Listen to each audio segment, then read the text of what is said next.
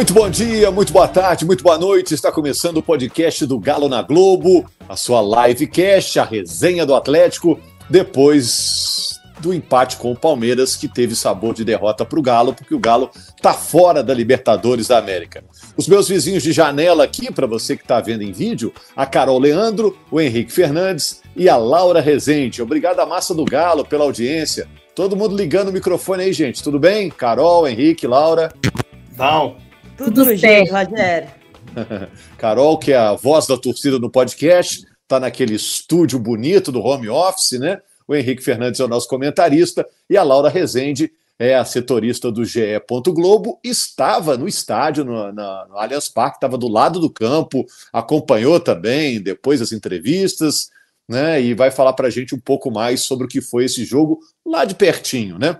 Bom, algumas perguntas para você, torcedor atleticano, e para o nosso time que está aqui. Acabou o ano do Galo, o estádio será a única alegria do Galo até o final do ano. Falta aí pouco mais de duas semanas para a inauguração oficial da Arena do Galo num jogo pelo Campeonato Brasileiro. O que, que o Atlético pode fazer até o fim do ano para deixar a torcida satisfeita? Outra coisa, quais os efeitos dessa eliminação para o time do Galo no Campeonato Brasileiro? O Galo, no momento, é o décimo colocado, está 20 pontos atrás do Botafogo, que é o líder. O Galo tem pretensões também de subir para garantir uma vaga na Libertadores do ano que vem, jogar lá na Arena MRV, na Arena do Galo. Outra pergunta: o elenco do Atlético ainda pode ser considerado bom? É, com o Cudê seria diferente? Estou jogando um monte de perguntas aqui para vocês, e meus amigos? A Laura Rezende vai falar também sobre o estádio, né, detalhes sobre a inauguração do estádio, a situação do Felipão, muita coisa para falar. Acho que nós vamos até amanhã nessa conversa aqui. Né? Mas primeiro a Laura vai falar como foi o encontro dela com o técnico da seleção brasileira. Ah, Rogério! Você só me bota em bola dividida, né? Prazer estar aqui mais uma vez. Carol, Henrique, todo mundo acompanhando a nossa live. Eu tô voltando do jogo Estava é, ontem em São Paulo no Gala, Galo e Palmeiras, e aí acabou que estou voltando, estou no aeroporto aqui, até peço desculpa pelo barulho, pelos, pelas inter, intercorrências aqui, mas estava em Congonhas voltando, e aí vi Fernando Diniz sozinho, assim. Falei, gente, mas o que, que o Diniz, técnico da seleção brasileira, né, técnico fluminense, está fazendo aqui? Aí eu fui lá parabenizá-lo pelo trabalho, porque eu gosto muito do trabalho do Diniz, acabamos trocando uma ideia ali rápida, e ele ficou curioso para saber para quem eu torço, e aí eu deixei ele curioso, né, gente? Falei assim, ó, fica aí com essa dúvida, que essa eu não vou te contar, não. E ele viu o jogo, a Palmeiras e Atlético, falou alguma coisa? Conta o segredo pra gente Não aí. falou, não falou, Rogério. Ele falou que estava curtindo uma folguinha com a família, porque a família mora em São Paulo, pelo que eu acredito, e estava voltando para o Rio. Então, eu não sei se ele chegou a ver o jogo. É, técnico da seleção tem que ver. Henrique e Carol, é, vou falar um pouco sobre esse jogo, depois eu quero os detalhes da Laura. A Laura estava ali ao lado do campo, acompanhou também o papo na zona mista, a passagem dos jogadores. Pela terceira vez, pelo terceiro ano seguido, o Atlético é eliminado pelo Palmeiras. E agora só tem o Campeonato Brasileiro pela frente. O Atlético ganhou o Campeonato Mineiro, mas foi eliminado na Libertadores e na Copa do Brasil. O Galo, é, Carol, Henrique e Laura, tinha futebol para ir mais longe nessa Libertadores? O que, que vocês acham? Normalmente eu amarro o, o que foi o jogo, mas hoje eu estou muito curioso para ouvir a Carol, que eu estou achando o semblante dela tranquilo, Rogério. Eu estava imaginando ver uma Carol pistola, que braba da vida com a eliminação segunda no ano, né? Primeiro um abraço eu a todos que estão é acompanhando. tristeza do que indignação. É, eu queria ouvir da Carol o que, que ela achou do jogo antes de mais nada, se dava para o time apresentar mais coisa, Carol. É, essa essa situação, Henrique, é, é, é, muito diferente, assim, porque eu volto naquilo que eu falei semana passada, sabe? Que antes eu ficava muito mais irritada e agora o Galo tem me deixado mais triste, mais abatida mesmo. Essa noite, pô, quem me acompanha nas redes sociais viu, era três e meia da manhã, eu tava remoendo cada lance. E eu não tava remoendo só o gol que o Paulinho perdeu, não. Eu vou remoer esse gol por muito tempo ainda. Assim como eu estou remoendo até hoje os lances do, gol perdido pelo Vargas em 21, vacilada do Natan em 21, pênalti do Hulk em 21. Ano passado, expulsão do, do Vargas, pênalti perdido. Essas, esses, essas coisas pontuais que aconteceram nas três eliminações, a gente vai remoer por muito tempo. Mas o looping maior na minha cabeça é assim, gente, o que conseguiram fazer com o Galo? O que conseguiram fazer com esse ano? Porque quando você olha para o confronto contra o Palmeiras, em nenhum momento o Galo jogou nada que justificasse a gente acreditar numa classificação. A gente está falando de 180 minutos de um mata-mata de Libertadores, que é a competição mais importante do continente, sem dar um chute no gol. O goleiro do Palmeiras é um excelente goleiro, tá? Goleiro de seleção brasileira. Mas a gente não sabe nem se ele está numa boa fase. Ele nem testou. A única coisa que ele fez contra o Galo foi bater tiro de meta. E assim, era para ser um, uma disputa mais equilibrada, como foram nos últimos anos. Esse empate de ontem se viria se tivesse feito o papel dentro de casa. Só que dentro de casa saiu com a conta barata. Podia ter tomado mais gols do que tomou. Everson faz grandes defesas lá no primeiro tempo, que também o caldo podia ter entornado por ali. Então o Galo não fez nada que, que justificasse, que, que parecesse que em algum momento ele ia sair com a classificação. O Galo tentou, caiu atirando, competiu, mas, sinceramente, é muito pouco para a gente poder celebrar isso.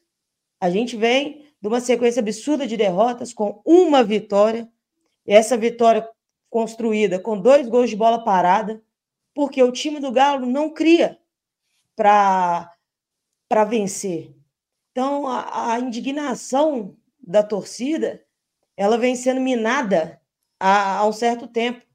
A gente sabe que mais do que nunca o Galo vai precisar da gente para daqui para frente, mas a gente também precisa do Galo. A gente precisa que o Galo jogue bola para aquilo que ele aspira no, no ano. Aspirava, né? Porque as, os dois mata-matas a gente saiu e a gente sai da mesma forma nos dois mata-matas. A gente sai com tendo uma oportunidade. Eu odeio acertar algumas coisas sobre o Galo. Detesto acertar. Eu prefiro ter errada e o Galo fazer tudo diferente do que eu imaginava. Mas ontem, na live do GE de pré-jogo, eu falei no meu vídeo: o Galo vai ter pouquíssimas oportunidades. Ele tem que aproveitar as que ele tiver. Pouquíssimas foi uma só e o Galo não aproveitou. Então, o Galo procurou essa, essa eliminação. O Galo foi mais incompetente, o Galo foi ineficiente, o Galo, o Galo foi anulado mais uma vez pelo Palmeiras. E eu entendo que o Palmeiras é um grande time, mas não existe essa disparidade toda para o Galo ser eliminado três anos consecutivamente. Quando estava equilibrado em 2022, a gente foi eliminado. Esse ano o Palmeiras está melhor, a gente foi eliminado. Em 21, nós éramos melhores e fomos eliminados. Isso falando da Libertadores como um todo. Mas falar desse ano, do Galo, a eliminação para o Palmeiras ainda se justifica, é um grande time. Agora o Galo conseguiu ser eliminado por um Corinthians que não vencia há não sei quanto tempo. Então, eu acho, Rogério, o Rogério perguntou: ah, com o Cudê seria diferente? Eu acredito que sim, a gente teria jogos melhores, pelo menos. Eu acho que a gente teria mais chance. Eu acho que em casa tinha uma boa chance. É, eu acho que teria mais fazer chance. valer o Cudê está classificado com o Internacional. É, o Inter passou. Tem, tem, essa ironia, né? O Cudê acabou passando com o Inter, eliminando o River, né? E o Atlético ficou um jogão, Foi um jogão. É. Mas em compensação também não dá para se apegar muito, porque contra o Corinthians a gente tinha vantagem e tinha o Cudê também. Foi e mesmo ele, assim a gente e, foi Curiosamente, eliminado. naquele jogo em Itaquera, o Paulinho também teve uma bola para gol no segundo tempo, assim, menos clara do que essa da Arena Palmeiras, mas também teve.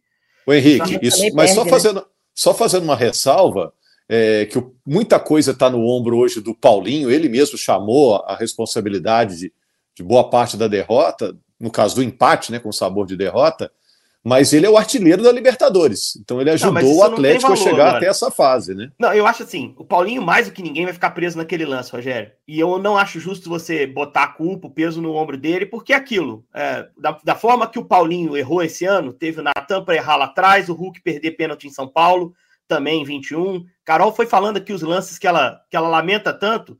Se você voltar no ano passado, você vai ver que o Atlético tomou dois gols ali para o Palmeiras no jogo que estava 2 a 0 Galo, em casa. Então, assim, você sempre vai achar alguém que errou. É, eu, eu não acho justo você jogar esse peso nas costas do Paulinho, não por ele ser artilheiro da Libertadores, mas porque um jogador só não tem que carregar esse peso. O peso de atuações coletivas estão abaixo. Né? O, o que me incomoda mais não é o Paulinho perder a chance, é ter sido uma chance só. Para um time que tem os jogadores de frente que o Galo tem, você chegar uma vez só. Em números, são sete finalizações e nenhuma foi no gol ontem. Não, nenhuma, nenhuma de dentro da área, só do Paulinho. A única de dentro da área foi do Paulinho. Quer dizer, se você analisar, foi fácil para o Palmeiras, gente. esse jogo de volta. Você tira o lance do Paulinho da análise, é um jogo fácil, é um jogo tranquilo de se controlar. E um jogo poderia ter sido mais fácil se o Palmeiras tivesse jogado bem, porque eu acho que o Palmeiras não jogou bem. Palmeiras, no primeiro tempo, ele tem um domínio muito grande e não consegue transformar aqui em 1x0 para ele. O Galo ficaria apertado com duas finalizações no jogo, Hulk fora do jogo, Paulinho com muita dificuldade no jogo, Johan não se justifica escalado no jogo e é substituído corretamente no intervalo. Né? Aí eu já concordo com a saída do Johan, mas não consigo entender o que passou na cabeça do Filipão de tirar o Pavão do jogo. Enfim, é, o, o, Igor Gomes entra bem. As substituições dele são questionáveis também, não só essa do Pavon. No segundo o tempo, Henrique. quando ele tira o Batalha, deixa o Otávio, apesar do Otávio no final do jogo estava atuando quase como um terceiro zagueiro, não saía dali, mas para mim o Batalha estava muito melhor que o Otávio. Acho que ele tendo Allan Kardec, tendo Pedrinho no banco, precisando ganhar o jogo, ele não botou os atacantes, ele botou o Edenilson. Na coletiva ele até explicou que a bola precisava chegar mais na frente para o Hulk. E o passe do, do lance do Paulinho é uma boa enfiada de bola do Edenilson, realmente fez uma boa jogada. Mas as substituições no segundo tempo, e aí eu concordo plenamente com você, Henrique, o Johan não se justificou a escalação dele. Foi é. muito ruim, muito abaixo. O Igor Gomes melhora o segundo tempo do Atlético, assim, absurdamente. É, acaba que entram Igor e Patrick. O Patrick, eu até achava que pudesse ser titular, porque entrou bem no Morumbi contra São Paulo. E, e ele tem que tirar o Johan. Imagino que o Igor tenha entrado na cabeça dele para ser o Johan e, e tirou o Pavon para virar o Patrick. Eu não teria mexido com o Pavon. Eu teria só tirado naturalmente o, o Johan para botar o Patrick. Eu teria dois caras abertos com o Pavon em campo e o Paulinho mais perto do Hulk. Eu acho que o segundo tempo do, do Galo foi bom. Eu acho que o time conseguiu ter a bola, ficou ali 20 minutos sem sofrer com o Palmeiras, controlando até os contra-ataques. Gostei do jogo do Gemerson. Vou descolar um pouquinho da Laura, embora eu tenha gostado do jogo do Batalha. Acho que o Otávio fez um excelente jogo. Acho que ele foi um jogador muito importante para o Galo poder se expor um pouco mais no segundo tempo, mas aí esbarrou na coisa que mais me incomoda nesse Atlético do Filipão, gente, que é a incapacidade de produzir chance de gol. Ofensivamente, o time caiu e, e é vertiginoso isso. De manhã eu botei no Twitter. Todos os atacantes do Galo pioraram os seus números. Todos. Quando um cai, a culpa muitas vezes é do atleta. E, e ele não é uma máquina. Às vezes ele tem um problema pessoal. Às vezes ele está sentindo uma dor. Fisicamente ele não está 100%. Mas no caso do Galo, todos os caras caíram de desempenho. Todos. Pioraram os números e pioraram aquilo que a gente está vendo no campo. Eu acho que o Hulk hoje está jogando mal. Ele está jogando pior do que ele joga. Eu acho que o Pavon está jogando pior do que estava jogando no início do ano. E o Paulinho não precisa dizer. Porque o Paulinho, como o Rogério bem disse, ele trouxe o Atlético até aqui. Com um trabalho dele, com gols decisivos, gols importantes. E, e você tira o gol que ele perdeu, o jogo como um todo do Paulinho não foi um grande jogo. E, e você vai contar nos dedos os minutos que o time do Filipão passou alguma confiança. Você vai achar um pedaço do jogo contra o Grêmio, o jogo contra o Flamengo, mas esses dois contra o Palmeiras, eu acho que não, não teve no mesmo nível. E aí, até aquele discurso que a gente estava encampando de uma melhora, de comparar o trabalho do Filipão de hoje com o do início do Filipão, ele cai um pouco por terra, né? Porque o Filipão foi trazido para trabalhar bem esses jogos da Libertadores. Ele não entrega isso. Enfrenta um Palmeiras que não está no seu melhor momento da temporada. Palmeiras, repito, não fez um grande jogo. Palmeiras perdeu chances além do que normalmente perde nos jogos em casa, somente de mata-mata, e no segundo tempo ele chegou a ser envolvido pelo Atlético. O Atlético teve a bola, conseguiu circular, mas não conseguiu criar a chance. Muito porque é um time que tem dificuldade nesse tipo de jogada. E é, é uma marca do Filipão. O Galo tem oito gols marcados com o Filipão nessa temporada. Só dois com o adversário postado atrás e ele produzindo a jogada para fazer o gol. O gol contra contra o Fluminense, que o Filipão não estava trabalhando ainda, ele tinha dois dias de, de Atlético. E o gol contra o Libertar, que também tem o Libertar posado lá parado, o Arana arruma o cruzamento, o Igor Gomes faz. Os outros, ou contra-ataque, ou erro individual, como foi contra o América, ou a bola parada, que é um recurso e que deu a vitória, a única que o Filipão tem. Aquele jogo totalmente atípico, com um gol com três minutos, com um pênalti que foi dado de presente pelo Lucas Moura, e o Galo assim matou o São Paulo. Foi uma vitória muito importante, não estou aqui tirando o que eu disse na segunda-feira. Foi importante até para mobilizar o time e dar confiança para esse jogo contra o Palmeiras mas ela não mostrou o que o Atlético mais precisava para tirar o Palmeiras da casa do Palmeiras, que é a capacidade de criar chance com a bola no pé. E isso o Filipão não conseguiu oferecer. Essa, para mim, é a grande crítica. O Paulinho carrega um peso maior, porque o time só chegou uma vez. Porque se chegou uma vez com o Paulinho, uma vez com o Hulk, uma vez uh, com o Edenilson, que entrou no jogo, uma vez com o Johan, alguma hora vai entrar. Alguma hora vai entrar. E isso, isso não aconteceu. Né? Foi uma chance que você teve. Quer dizer, você não deu margem de erro para o seu time. E aí, um abraço. Se você não faz, e vai acontecer de não fazer, porque é sob pressão, é um momento muito rápido que você tem que pensar. Por azar do Paulinho caiu na perna esquerda, caísse na perna direita, provavelmente teria sido gol. É, é, é isso aqui que eu acho que preocupa mais, né? O Galo entrou no jogo sabendo que tinha que ganhar, teve a bola para criar, não conseguiu criar, e o Palmeiras agradeceu. É, contra o Palmeiras, né, Carol? Você tem que estar preparado muitas vezes para ter uma chance só, né? E podia tem? ter caído no pé do Hulk ou no pé do Paulinho, que são os caras nos quais o torcedor confia mais. Na hora que o Paulinho dribla e toca, sai gol. E até na hora me deu a sensação de gol, porque ela chega a balançar a rede ali. Opa, não o, foi. O, e, Rogério, e, deixa eu dar um e, relato de quem estava ali atrás do gol no lance do Paulinho, eu estava do lado que o Atlético estava atacando, e aí tinha um câmera bem do meu lado. Para quem não sabe, a gente assiste o jogo sentado, gente. Então tinha um câmera que tampava a minha visão. E eu só vi o Paulinho driblando o Everton e chutando. Na hora que eu fiz assim, para eu terminar de ver o lance, eu também achei que tinha sido gol, porque bateu na rede. E aí eu vi que ficou um silêncio absurdo porque era um silêncio da torcida do Palmeiras assustada e um silêncio assustador da torcida do Atlético, que fez, se fez muito presente no Allianz. Eles, dois mil ingressos vendidos, estava lotado, Sempre muitas vezes empurraram o time, e aí eu, com o silêncio, eu falei, não é possível que errou, cara. Não é possível. É. E aí, um outro relato de quem estava vendo ali, o Batalha, gente, estava muito pilhado. Ele discutiu com o Gemerson no segundo tempo que o Maurício Lemos precisou separar os dois. A, a câmera ele, mostrou. A e, eu não sei se... que eu tinha era que ele estava cobrando vibração, intensidade, entrega do time. É, no primeiro tempo, ele discutiu com o Otávio, no lance do Zé Rafael, que o Zé Rafael passa por todo mundo e o Batalha acaba fazendo a falta. E aí ele chama muito a atenção do Otávio. E depois com o Gemerson também. E ele cobrou muito dos companheiros. Na minha percepção, de quem estava ali perto, era uma, é, uma cobrança de entrega, de vibração de mais postura de um jogo decisivo de Libertadores. Eu não sei se a Laura conseguiu ver no estádio, mas a gente viu na transmissão. Ele chega a bater boca com o Zé Rafael no banco, os dois já substituídos. Zé Rafael Isso eu não vi porque eu estava longe já. É, eu vi a, gente não consegue a ver tudo. ali no campo. Né? O Batalha estava com uma pilha enorme. É, é. O lance do Gemerson foi bem na minha frente e eles discutem feio, e aí o Maurício Lemos chega apartando, porque senão eles iam brigar ali. Mas é, é do jogo, é. isso aí acontece. Mas... Normal. Mas só completando sobre o Paulinho, para dar a palavra aí para a Carol, que está tá querendo falar. É, eu, na hora do lance da PC, um jogador como o Paulinho, de nível europeu, não pode perder um jogo como esse, né? Que o Paulinho é um jogador que podia estar jogando na Europa, né? Vai saber o time, mas podia estar na Europa, não pode perder um gol como esse, embora faça-se a ressalva, né? No início da Libertadores, ele ajudou o Atlético a avançar, Carol. E eu acho, Rogério, que também não é porque a gente está criticando o Paulinho que tem que tirar ele para nada. Tipo, ah, o Paulinho não serve, o Paulinho é péssimo, não é nada disso. O Paulinho teve a bola do jogo e errou. É só isso. A crítica é sobre o, o momento daquele lance. Porque naquele lance, independente de tudo que envolve ele taticamente, as mudanças que, que teve, ele teve a bola do jogo. Agora, para além disso, para mim, as mudanças é, negativas do ataque que o Henrique citou é muito por isso, porque o Paulinho estava bem nessa época aí, Rogério, porque era ele e o Hulk tabelando o tempo todo. Era um dando assistência para o outro e o Galo fazendo ele, gol o Hulk o Galo criando. muito distante em campo. O Paulinho acabou sendo sorteado para o doping, né? É, depois ele saiu chorando de campo e ele teve que fazer o doping. Acabou demorando muito no doping porque o Atlético jantou no Allianz e de lá foi direto é, no voo fretado, veio embora para Belo Horizonte.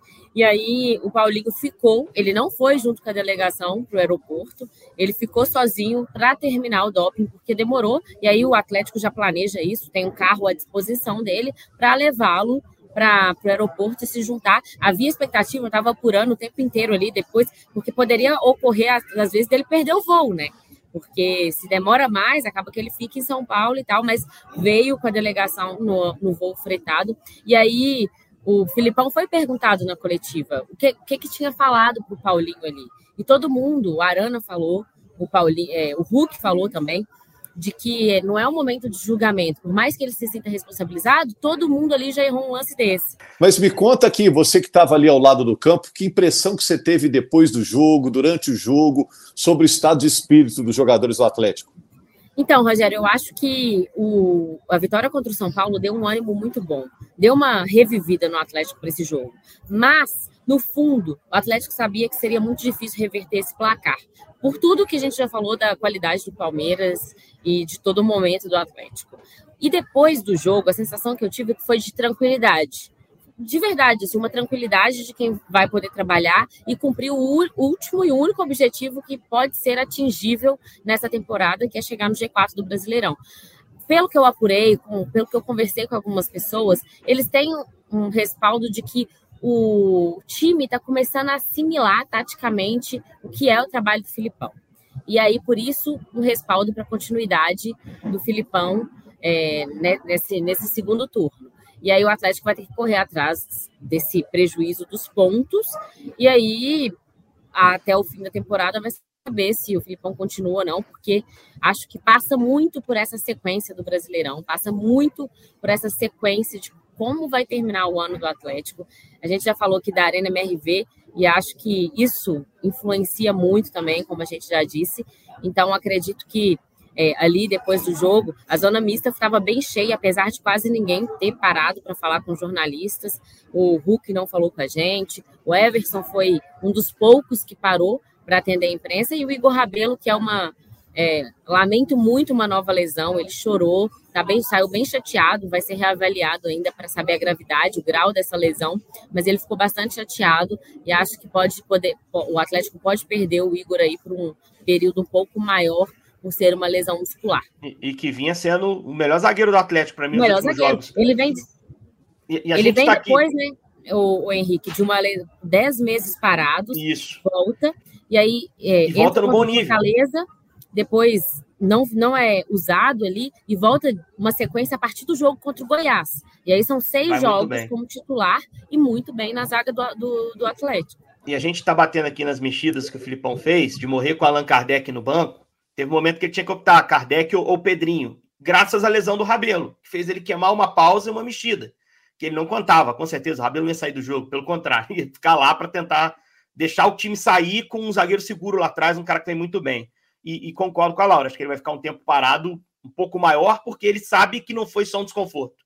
Ele sabe que alguma coisa aconteceu. Ele já vira e já faz o gesto de que abriu. Tomara que não, tomara que ele esteja errado. Ele, mas o cara ele fala com a gente na zona mista e foi o estiramento, né? É, aí... é um estiramento que vai, vai levar a lesão Exato. e aí a gente vai descobrir o grau. O, só um detalhe, assim, o futebol é perverso demais, porque se a bola do Paulinho entra, primeiro que o Paulinho ia continuar com essa aura de senhor Libertadores, de grande nome da campanha do Galo, e isso para ele, imagino, não é o mais importante, o importante é o time ser campeão, mas para ele ter um valor enorme, individual. Era a grande competição que ele estava fazendo na vida dele. Ele jogou a Libertadores pelo Vasco, mas sem chance de chegar longe, né? E realmente não chegou. No Atlético ele tinha a chance. Se passa do Palmeiras, tem o Deportivo Pereira. Você passa do Deportivo Pereira, você tem uma semifinal de campeonato. E aí você já está no páreo, seriamente. É, mas era um gol que também ia recuperar o Edenilson que dá a bola. A bola do Edenilson é espetacular. E o Edenilson entrou bem no jogo, hein? E entrou bem de novo. Acho que ele vem entrando bem. Talvez seja um momento que o Edenilson dê sinais um pouquinho melhores. É... Mas é, é perverso o jogo, cara. A bola não entrou. Então nós vamos falar do Paulinho aqui um pouquinho. Embora, eu reitere, o maior problema para mim está no trabalho do Filipão. Eu não estou. É... Eu não tenho que estar satisfeito. Eu não estou gostando de ver o time jogar. Esse é o fato. E, e os números respaldam. E assim, a gente eu sou viúva do Cudê, entre aspas, assim. Eu acho que o trabalho do Cudê vinha bem. Eu acho que não, eu queria saber exatamente Mas, o que aconteceu. Henrique, o que é, eu ia chegar nesse ponto. O que aconteceu no vestiário para a gente saber por que, que o Cudê eu, saiu? E né? o que me incomoda, Laura, é que a gente até hoje só tem uma, uma versão, que é a versão do Clube Atlético Mineiro, que é uma versão importante, que é um dos lados, mas não, a gente não ouviu o Cudê falar direito. Ele falou brevemente, até atacou o Rodrigo Caetano, que eu fiquei surpreso. Eu achei que ele tinha uma relação melhor, né? Mas assim, tem muita coisa que não ficou clara. É, e que não, não me permitem fazer uma análise correta desse momento. Eu, eu não sei se em novembro, quando o Cudê foi contratado, foi, foi passado para ele a real situação do clube, que poderiam sair jogadores no meio do processo. Eu sei que isso incomodava o Cudê, e ele usava péssimas maneiras de se expressar em relação a isso. Isso atrapalhou o ambiente interno, mas é, esse truco que ele deu ali no vestiário, esses rompantes dele, São Paulo fez inúmeras vezes em 2020 e a diretoria contornava. É, o Com o Cudê, a paciência foi baixa, talvez porque tenha sido público. E aí a gente tem que reputar a culpa também. Porque fez uma troca, quando o Filipão chegou, nem achei um mau negócio, porque não tinha nome. De repente você consegue convencer um cara com o currículo do Filipão a trabalhar para você. Parabéns. Mas agora tá dando errado, a gente tem que mostrar também. Tá dando errado, não tá funcionando. Eu me enganei na análise lá atrás, e pior do que isso, quem contratou se enganou também. Né? E o time não tá conseguindo funcionar. Eu acho que o Filipão não corre risco de cair. essa semana, por hora, porque ele, o Atlético quer um nome de peso para inaugurar a arena. Vai estar tá na ficha do jogo lá Luiz Felipe Scolari, que não dispensa qualquer apresentação. Não vai estar tá um interino, com todo respeito aos bons profissionais que o Galo tem. Lucas Gonçalves é um, é um moleque que eu, que eu acho que tem valor, é um cara que eu acho que tem valor, mas você quer inaugurar um estádio, você quer um nome de peso para inaugurar. E esse nome é o Filipão. E o mercado também não tem um nome claro aí. Se você for olhar para Mano Menezes, o próprio Mano deu entrevista dizendo: ó, tem um negócio da Arábia para eu seguir, que eu estou negociando, e se não rolar Arábia, eu não quero pegar ninguém no Brasil no meio do caminho, porque ano passado, no Inter, eu entreguei um trabalho, não sustentei no outro ano e saí. Então, assim, também não tem essa clareza no mercado de um nome disponível, como foi o Cuca, por exemplo, no ano passado. Quando estava todo mundo insatisfeito com o Turco, o Cuca falou: olha, eu topo. Mudou tudo, porque a gente imaginou, pô, volta o cara com o mesmo elenco, a coisa vai caminhar. Esse ano você não tem um nome assim, não, troca o Filipão agora, bota esse cara aqui e já toca pro ano que vem que vai dar certo. Então o Filipão vai ficando com esse trabalho que é ruim, que não entregou o objetivo e que a gente que gosta do Atlético, quer ver o Atlético bem, torce para a partir de domingo começar a virar, né? Oi, Henrique. E a gente está aqui no chat, estou lendo os comentários de quem está participando, e o Ariel Santos falou assim: e por incrível que pareça, o Eduardo Cudê pode ser campeão da Libertadores. Imagina a ironia.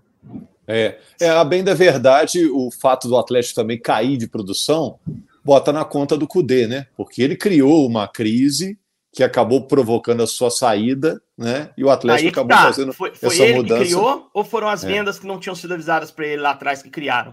Ah, mas o comportamento dele na coletiva não foi normal, né? Isso não foi, não foi. o padrão, né? Então, ele tá 100% errado. É. Mas Ali foi criado um clima. É. Acho que isso é contornável.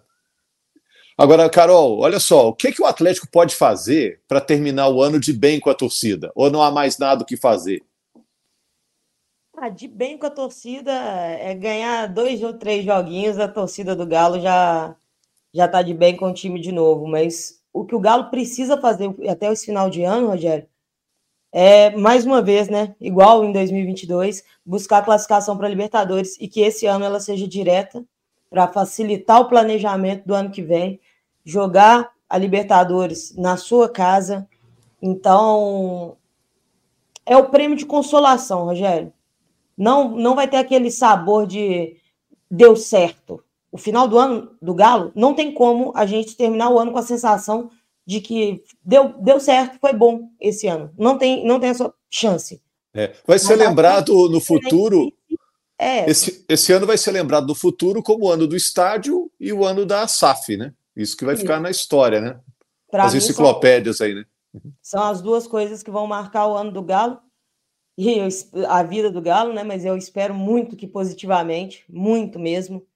E a verdadeira alegria que eu tive esse ano é o estádio. Assim, uhum. disparado. E, e, e ela nem veio ainda, hein? viver essa alegria você ainda não viveu, de fato, e, e, vai viver. Eu acho que o atleticano não pode deixar esse momento ruim embaçar a estreia de estádio, não, inauguração do estádio, não. Inauguração do estádio é um sonho, gente, sonho antigo que tá virando realidade. Isso aí o atleticano é. não pode deixar ninguém tirar isso dele. E eu estava até pensando, Henrique, devolvendo a palavra para você, Carol, porque a gente interrompeu aqui a gente roubou a bola no, no meio-campo aí. Atencione, pickpocket, roubaram a bola. Bateram a, a, carteira das palavras, é. Mas eu fiquei pensando, como aqui em Minas a gente não tinha nenhum dos dois gigantes, né, Atlético e Cruzeiro com estádio, virou meio corrida espacial nos Estados Unidos contra a Rússia, né?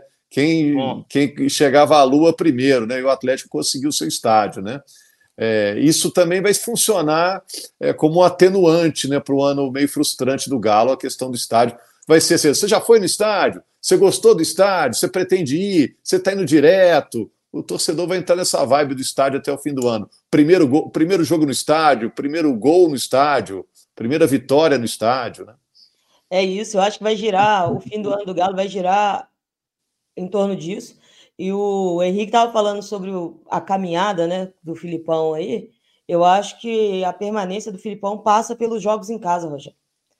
É, vai ficar muito difícil ele sobreviver não ganhando os jogos em casa dele. Pelo menos os jogos que a gente, quando você faz uma projeção de campeonato, aquele jogo que você conta que você vai ganhar em casa, esses jogos, se não ganhar, eu acho que vai complicar a vida, a vida do Filipão talvez pós, pós arena, né, como é a teoria do, do Henrique a respeito dessa, dessa inauguração. E, e realmente eu tenho a mesma sensação do Henrique, de, de cara, é, eu trato os assuntos como assuntos à parte. ver o Galo e ver o que a raiva que o Galo tem feito é uma coisa, mas viver isso dentro de campo é outra completamente diferente, porque ver a arena do Galo sendo construída foi lindo, ver as pré-inaugurações foram emocionantes. Cara, ver um jogo ali e você ter essa sensação de que é a sua casa, é o seu estádio e que foi feito para aquilo que é importante para você, o torcedor do Galo vai ter essa sensação e vai ser o nosso o nosso alento.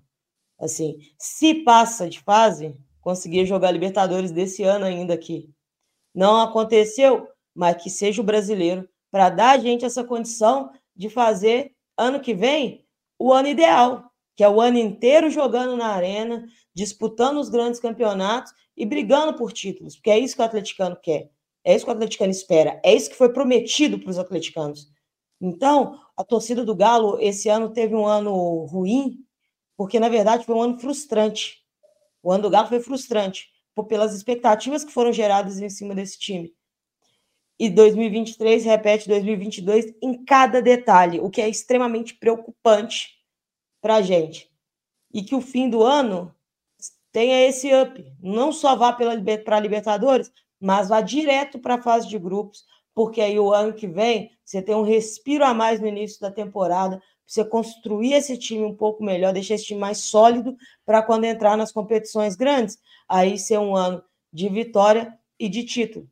Então, para chegar ano que vem conquistando títulos na nossa casa, a gente precisa começar a recuperação esse ano. Precisa começar a jogar bem esse ano e precisa aprender a identificar a importância de jogos. E assim como eu citei que lá atrás o Galo e o Cudê, o elenco e o Cudê, talvez não tinham entendido o tamanho do Galo e Corinthians, o Filipão também derrapou para mim no Mineirão. É, a liberdade que o Veiga teve nos 45 minutos iniciais do jogo não, não se pode dar para o melhor jogador do time adversário. E foi ali que perdeu a classificação. Viajou para São Paulo para tentar um, um milagre, tentar aquelas coisas que é só o Galo que faz. Então, que é daqui para frente no brasileiro, que esteja muito desenhado a importância da classificação e principalmente a importância de cada jogo. Os três pontos contra o Bahia vão ser os, os mesmos três pontos contra Botafogo, contra Palmeiras, contra Cuiabá. Então, você tem que saber que os jogos que você é superior ao seu adversário, você tem que ir lá e tem que ganhar, principalmente dentro de casa. A casa do Galo ela tem que voltar a ser a grande força do Galo. Quanto Bahia, provavelmente, deve ser a despedida oficial do Mineirão. E aí você emenda né, uma despedida no estádio que nos trouxe tantas alegrias e o início de uma nova caminhada na nossa arena. E esses dois jogos é, é inadmissível que o Galo não saia deles com seis pontos. E Deixa é, eu falar então. Até para para citar é. o curto prazo do Galo, o Rogério, porque agora você tem que virar a chave, né? Acabou a Libertadores, agora o brasileiro até o fim.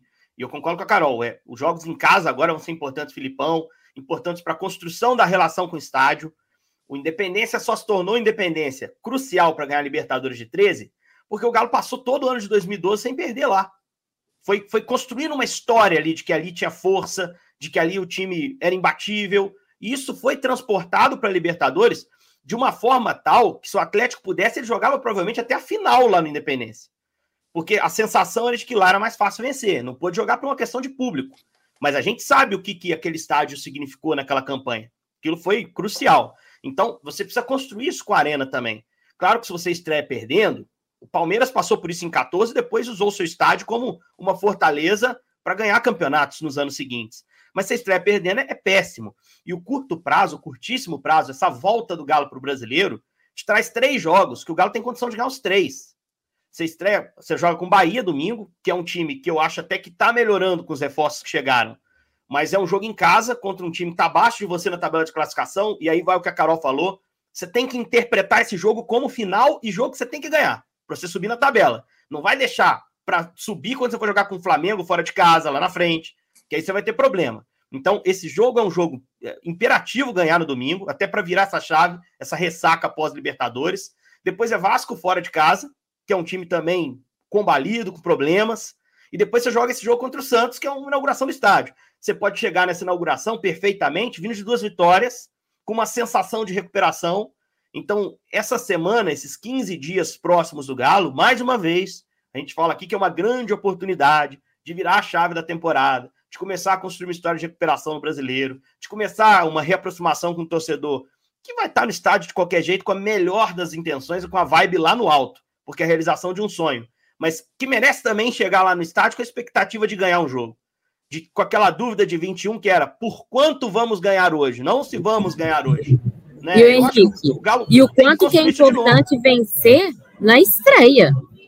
Porque, é, assim, o primeiro jogo vai ficar marcado por isso, o primeiro jogo da Arena MRV. Se o Galo perde no primeiro jogo da Arena MRV, já vem de uma é sequência ruim, claro. ruim. O peso é muito maior. Ô, Laura, e me fala aqui, é, só para a gente não sair sem falar disso, que é muito importante.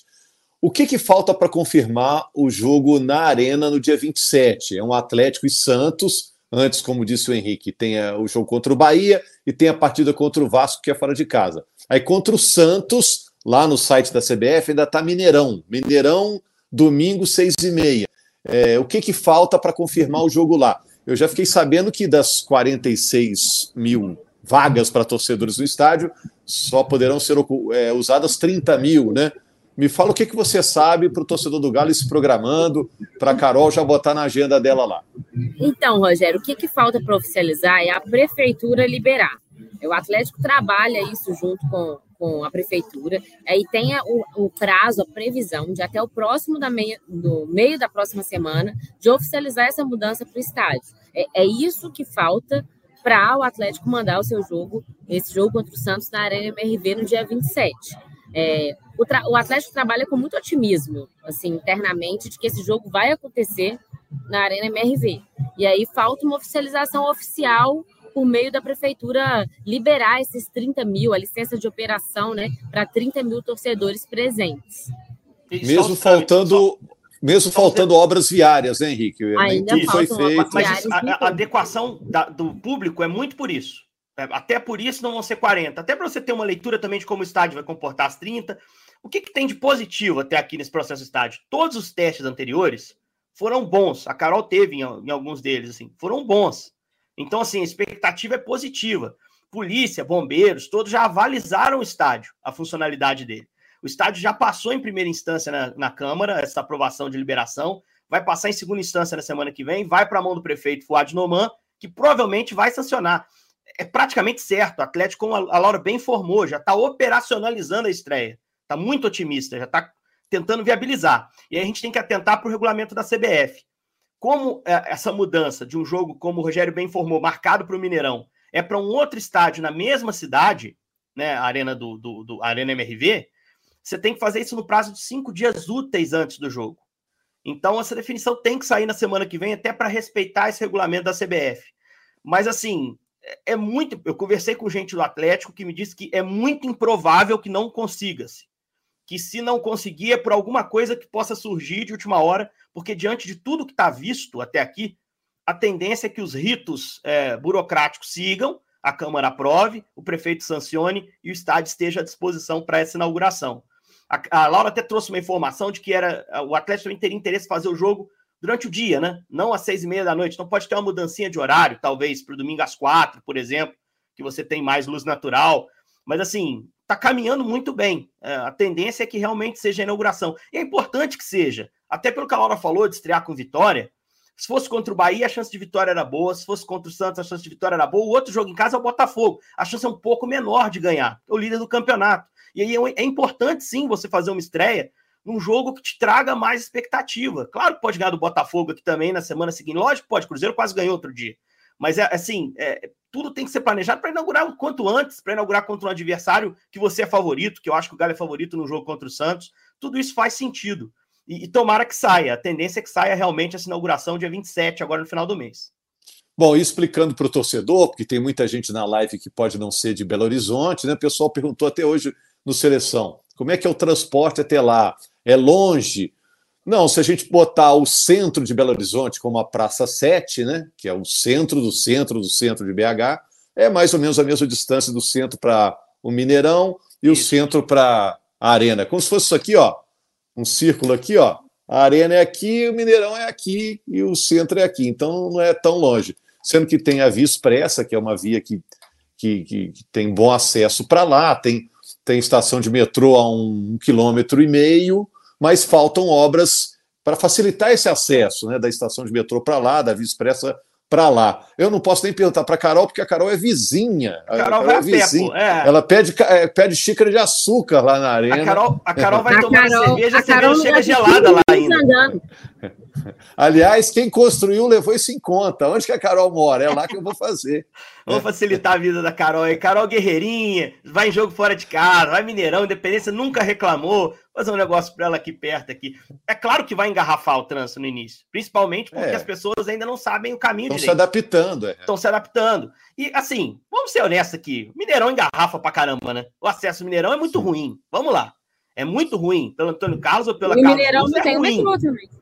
É, não tem o metrô, você vai de ônibus ou você vai de carro. E aí, carro, você vai de aplicativo ou táxi. Para mim, inclusive, a dica aí, o melhor táxi, você pega a pista do Move, cai lá perto da avenida e termina a pé. Para quem tem o dinheirinho, vai de táxi. Agora, é, vai ter alguma confusão no início, mas a, é claro que você tem que criar o maior conforto possível para o torcedor. Confirmar essas obras, fazer essas obras direitinho. Mas, assim, é, no início tem que ter um pouquinho de paciência também por parte da torcida, em relação aos acessos do transporte lá dentro do estádio. Você tem que aprender a andar lá. Vai com a cabeça para se divertir, que a chance é, é de dar muito mais certo. Deixa para sofrer só na hora do jogo. É. Bom, a gente está fechando aqui o nosso podcast. Segunda-feira vamos estar tá falando desse jogo entre Atlético e Bahia, que vai ser no Mineirão.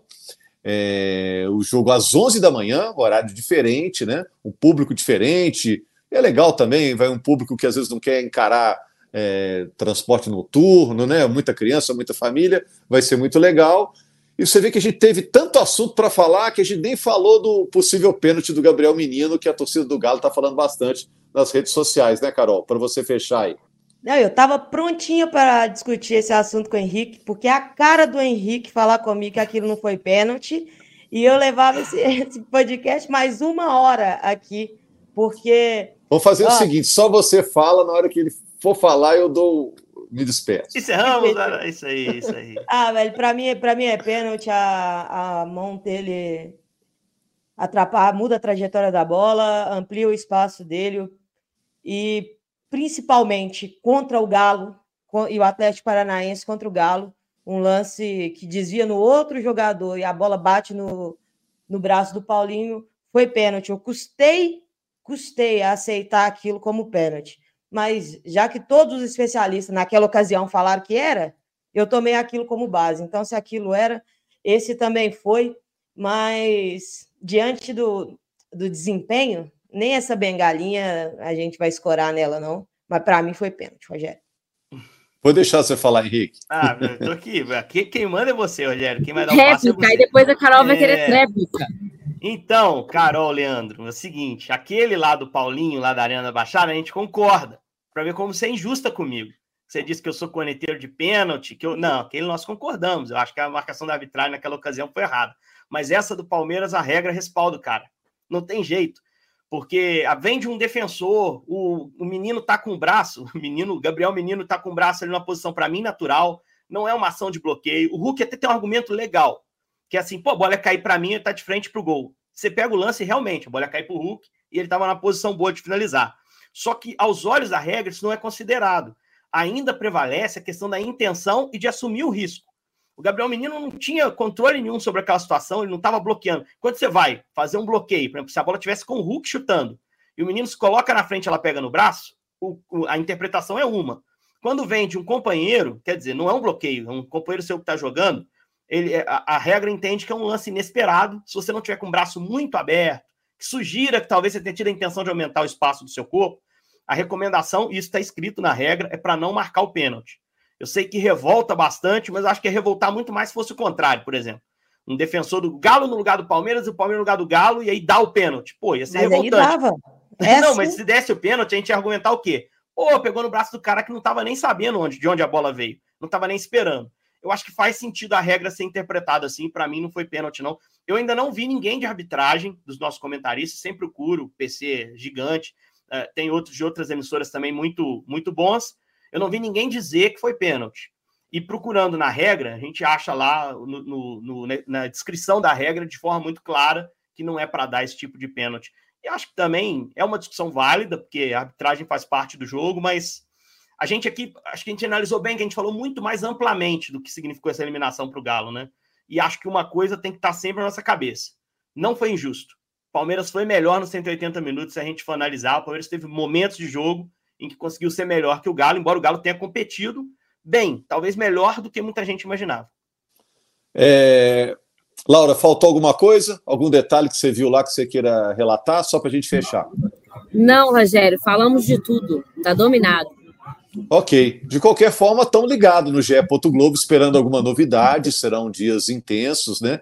De revisão do planejamento, dos planos do Atlético para o restante da temporada. Tem muita coisa ainda para acontecer. Essa expectativa imensa do primeiro jogo oficial no estádio, na Arena do Galo, Arena MRV, e a gente vai estar com informações esse tempo todo. Obrigado, então, Laura, Carol, Henrique. Obrigado também a Raquel Guarino e a Luzi Alves, que nos bastidores tornaram possível esse encontro. E obrigado principalmente a você, torcedor atleticano, massa atleticana. O ano segue. Temos muita coisa para debater, para contar, para informar até o fim da temporada. Grande abraço.